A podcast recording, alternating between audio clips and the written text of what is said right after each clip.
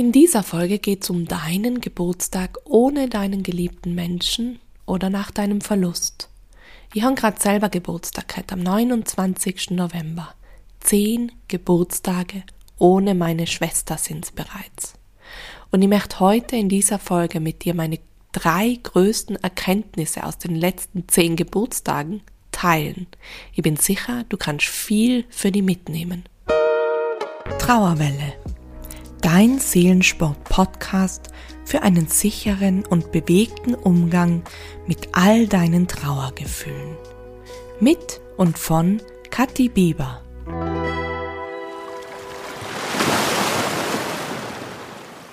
Happy Birthday to me.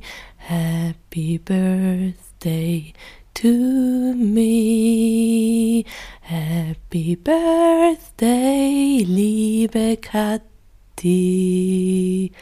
Happy Birthday to me. Ja, wie du hören kannst, ich habe heute Geburtstag. Es ist der 29. November. Ich werde 38 Jahre alt oder jung, wie nach ja, je nachdem, wie man es nimmt.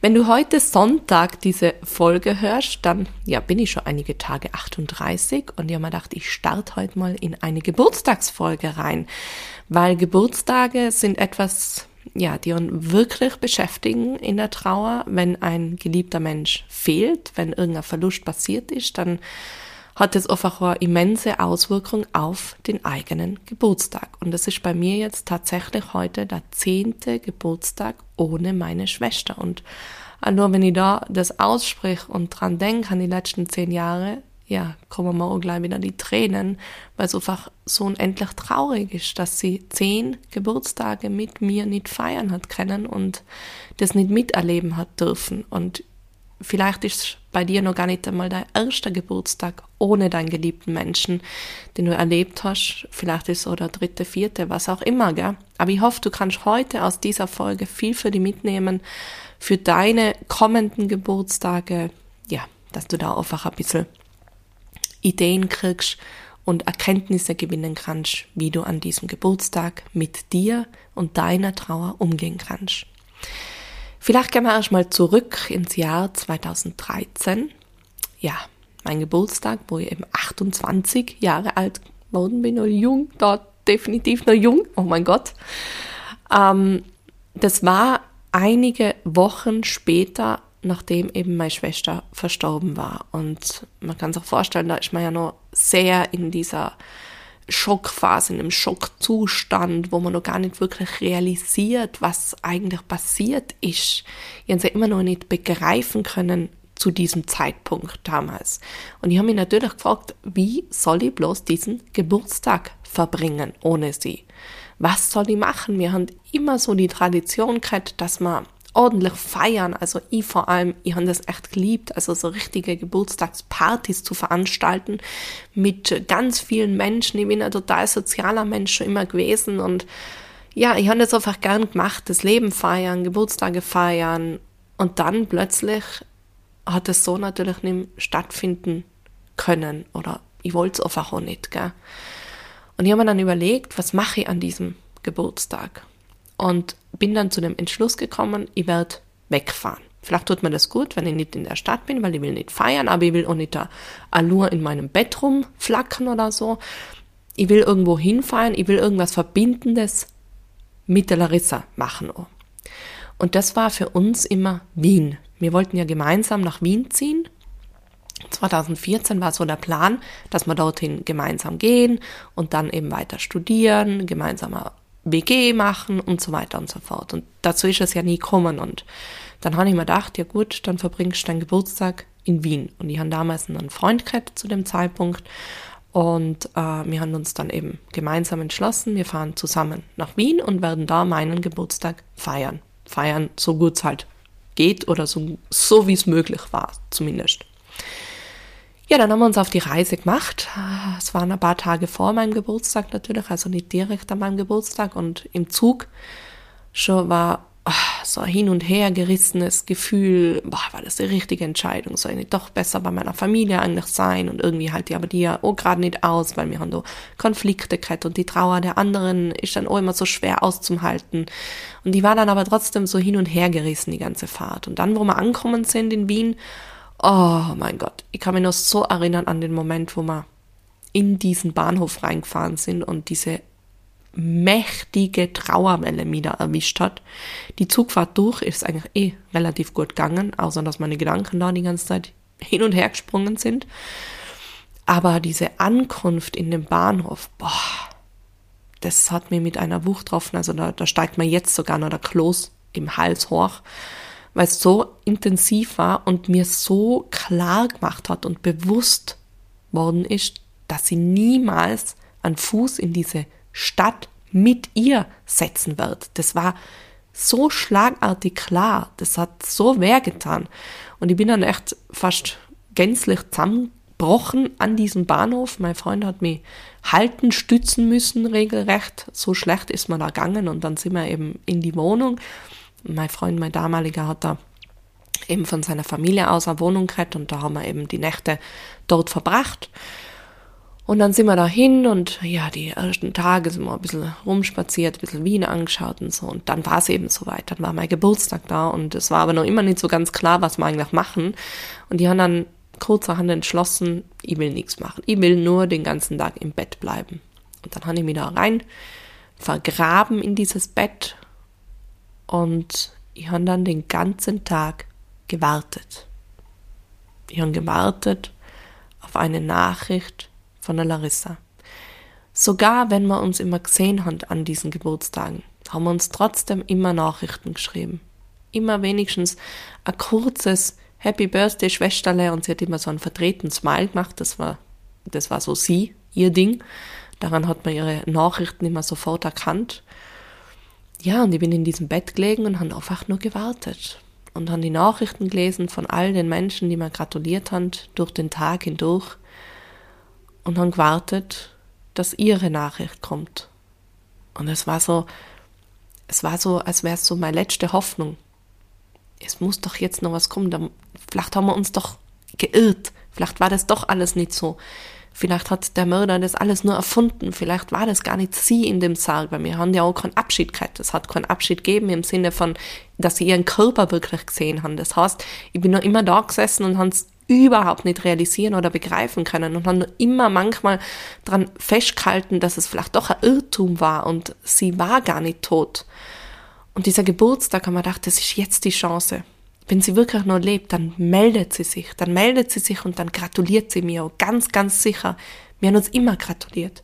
Und habe gewartet und gewartet und irgendwann am späten Nachmittag ist dann mein Freund gekommen und hat gesagt, ich sollte vielleicht einmal was essen zwischendurch und ob ich nicht doch vielleicht was essen gehen will mit ihm.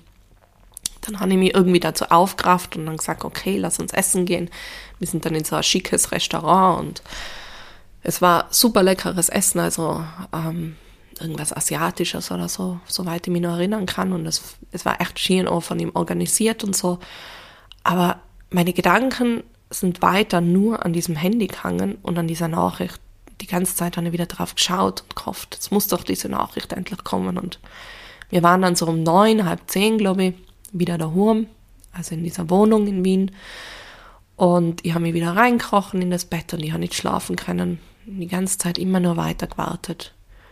Und dann war es kurz vor zwölf und ich habe gewartet und habe gedacht, boah, jetzt, vielleicht verspätet sie sich einfach nur und es muss doch jetzt diese Nachricht kommen.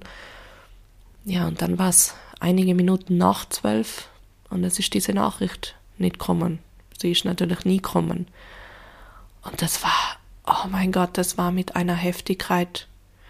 Das war das erste Mal für mich, dass es wirklich so, so begreiflich, so real, so echt worden ist. So ganz klar, dieser Mensch, meine Schwester, lebt nicht mehr. Sie wird dir nie wieder gratulieren. Du wirst nie wieder eine solche Nachricht von ihr kriegen. Es hat mich zerrissen. Ich habe mir echt gedacht, ich stirb diese Nacht an diesem Schmerz. Es war so schlimm. Rückblickend betrachtet, weiß ich, dass es sehr gut für meine Trauer natürlich war, weil ich eben nicht diesen Abschied krettern und es mir wirklich an diesem Tag geholfen hat, ein Stück weit zu realisieren und zu begreifen, dass sie wirklich verstorben ist. Und dieses Realisieren ist ja auch wichtig. Nur wenn wir es als real betrachten, können wir auch irgendwann ins Akzeptieren reinkommen, gell? ins Annehmen des Verlusts. Als wie wenn ich immer in dieser Hoffnung bleibe, ob sie vielleicht nicht doch durch die Tür kommt und auftauchen wird, etc. so. Also vielleicht, wenn dein Geburtstag erst noch bevorsteht, kann ich da auf jeden Fall sagen, ja, es wird schwer, es wird schmerzvoll, es wird sicher nicht einfach werden, aber es wird für deinen Trauerprozess auch wieder ein Stück heilsam sein, weil du dann auch realisieren kannst, weil es dir hilft, weiterzukommen in diesem Trauerprozess, ins Annehmen, ins Akzeptieren zu kommen. Und insgesamt kann ich sagen, dass sie praktisch drei große Learnings aus meinen letzten zehn Geburtstagen mitnehmen kann. Erstens, die Angst vor diesem Geburtstag ist immer am größten, als wie es dann eigentlich an dem Tag selber oft ist. Also vor allem die Geburtstage danach, da war dann oft die Angst einfach wirklich immens groß. Jeden Tag habe ich mir nur Gedanken gemacht, wie soll dieser Geburtstag ausschauen, wie wird mein Trauerzustand sein, werde ich stehen können, werde ich wieder zusammenbrechen und so weiter. Und dann war es aber oft an diesen Geburtstagen selber gar nicht so krass schlimm, wie es mal ausgemalt haben in meinem Kopf. Und ich muss echt sagen, dass dieser erste Geburtstag definitiv das Schlimmste für mich war. Die anderen waren ebenfalls schlimm, sie waren ebenfalls traurig, sie waren nicht einfach, aber es hat gleichzeitig auch Momente gegeben, wo es mir gut gegangen ist. Eine Zeit lang, eine Phase lang und so weiter. Also es war nicht nur schrecklich an diesem Tag. Was eben beim ersten, ist mir vorkommt, da war es wirklich nur Scheiße. Schon nichts Scheiße und schmerzvoll. Schon nichts so ungefähr. Also dieses erste Learning, die Angst davor ist immer am größten. Und was sie dann eben gemacht haben, die Jahre davor, also die Jahre später, nicht die Jahre davor, sondern die Jahre später, mit jedem Geburtstag mehr, bin ich mehr ins Vertrauen gekommen, dass ich diesen Tag irgendwie überstehen kann natürlich und dass er nie so schlimm werden wird, wie es meine Angst mir ja sagen will, dass es so sein soll oder wird. Und das kann ich vielleicht auch für die mitnehmen, also mit den Jahren wirst du natürlich mit jedem Geburtstag auch die weiterentwickeln und eben gewappnet sein, was kommt, wie es kommt und auch immer mehr ins eigene Gestalten hineinkommen. Und das ist schon das zweite große Learning. Gestalte deinen Geburtstag genau so, wie es für die und deinen Trauerzustand gerade passt. Und auch dein Verlust darf darin Platz finden. Hier zum Beispiel zu meinem 30er dann da waren in Wien schon gelebt, ähm, habe ich eine Party gemacht, eine Après-Ski-Party. Und in Wien ist jetzt nicht so üblich, dass es da Après-Ski-Partys gibt. Also jeder hat auch so verkleidet kommen müssen, irgendwie wie man halt beim Après-Ski so daherkommt oft. Und haben natürlich die Après-Ski Playlist eingelegt. Wir haben Essen und Getränke gehabt, wie beim Après-Ski. Und das war einfach eine Anlehnung an Larissa ich wollte, dass sie an meinem 30er wirklich auch spürbar war. Und da habe ich auch schon viel weniger Angst gehabt vor dieser Trauer, vor den Schmerzen. Ja, weil irgendwann, ähm, man weiß ja, dass es Teil des Lebens dann ist, dass es Teil der Trauer ist auf diesem Weg. Und dann äh, wollte ich einfach, dass sie auch spürbar war an diesem Tag. Dass, dass sie ja Freude gehabt hat mit meinem Geburtstag dass wir gemeinsam genauso gefeiert hätten. Und das wäre definitiv irgendwie sowas gewesen, wie so eine Après-Ski-Party. Und das habe ich dann gemacht und das sind irgendwie so, weiß ich nicht, 30, 40 Leute oder so. Die Bude war voll auf jeden Fall. Kommen alle meine Sportkollegen und Kolleginnen waren da und wir haben sogar noch, glaube ich, die Leute von der Stross reingeholt. Also es war eine richtig, richtig coole Feier. Und irgendwann war auch dieser Punkt da, wo es bei mir natürlich emotional auch komplett gekippt ist. Also ich war super gut drauf, wir haben so viel gelacht, wir haben so viel Spaß gehabt und irgendwann oh, ist die Trauerwelle wieder boom rein, ja, über mich hereingebrochen und die haben geweint und haben dann eben gesagt, boah, es ist alles so schier und ich wünsche so sehr, dass Larissa das jetzt miterleben kann. Ich vermisse sie gerade so. Ich würde sie so gerne umarmen jetzt und mit ihr zu diesem Lied tanzen und singen und so. Und es war einfach so schier, dass alle diese Menschen, die auf dieser Party waren, die haben das mit mir gehalten. Den Raum, die Trauer, alles ausgehalten. Und Corona hat irgendwie versucht, etwas zu beschönigen, wegzureden oder schon was, sondern sie haben alle mitgemacht, das Kalten waren da.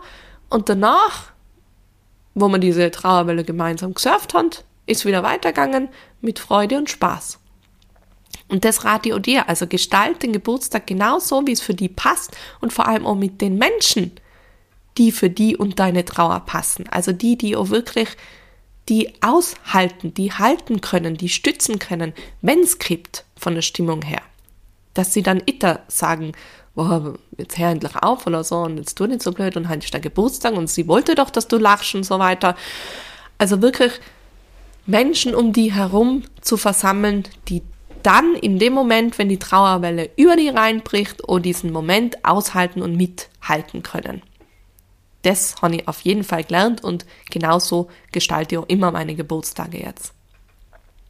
Mein drittes Learning, die Trauer lässt sich nicht ignorieren oder wegfeiern oder vor ihr flüchten. Ich hatte ja wirklich in diesen zehn Jahren alle möglichen Geburtstagsarten gemacht, wie man so sich vorstellen kann. Also ich, han, ich bin nach Wien gereist, eben ich war in Sri Lanka ähm, an einem Geburtstag, also wirklich weit weg.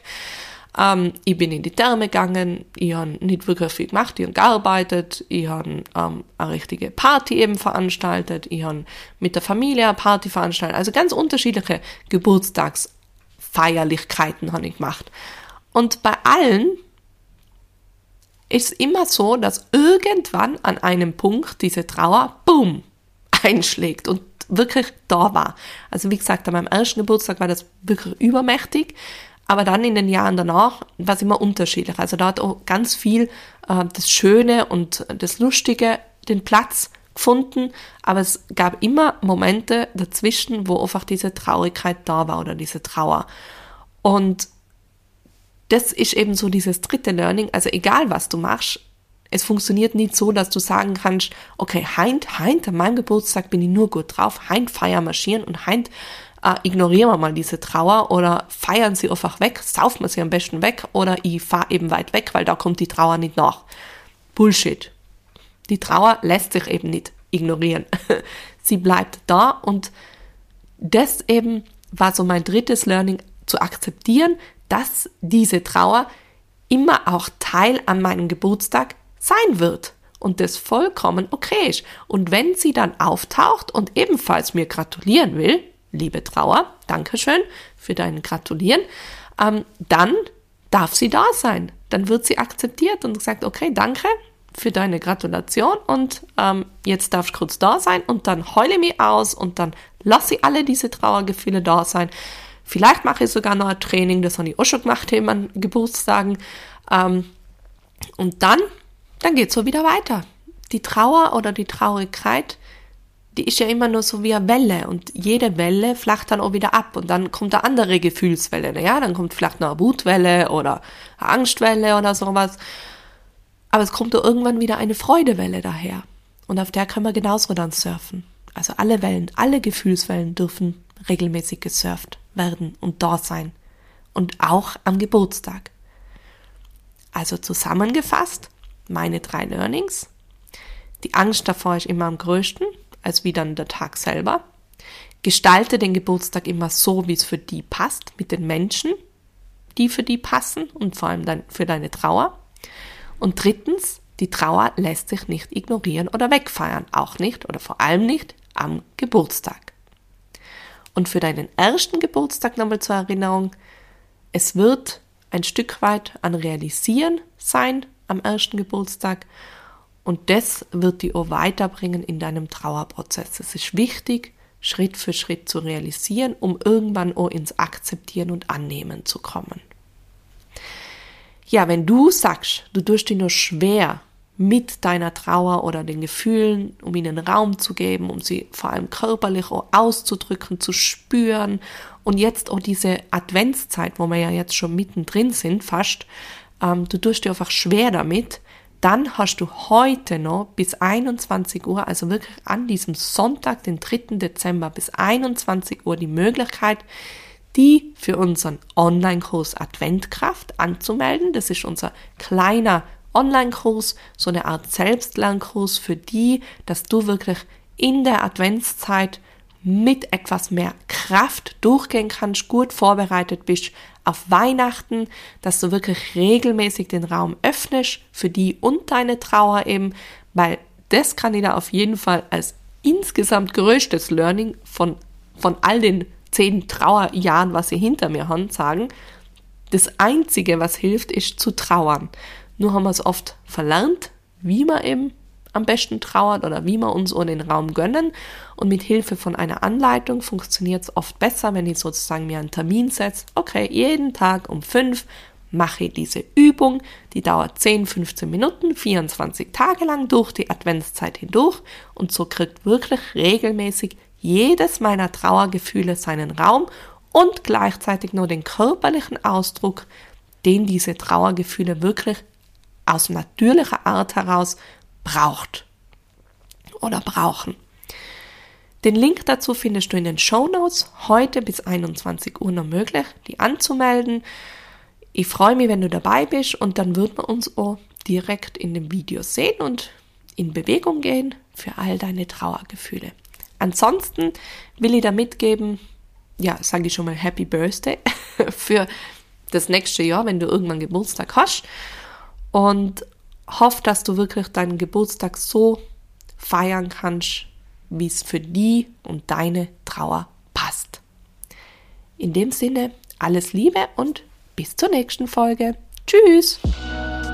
Das war Trauerwelle, dein Seelensport-Podcast für einen mutigen und sicheren Umgang mit all deinen Trauergefühlen. Von und mit Kathi Bieber. Du findest Seelensport auch im Netz unter www.seelensport.at und auch auf Instagram und Facebook unter Seelensport.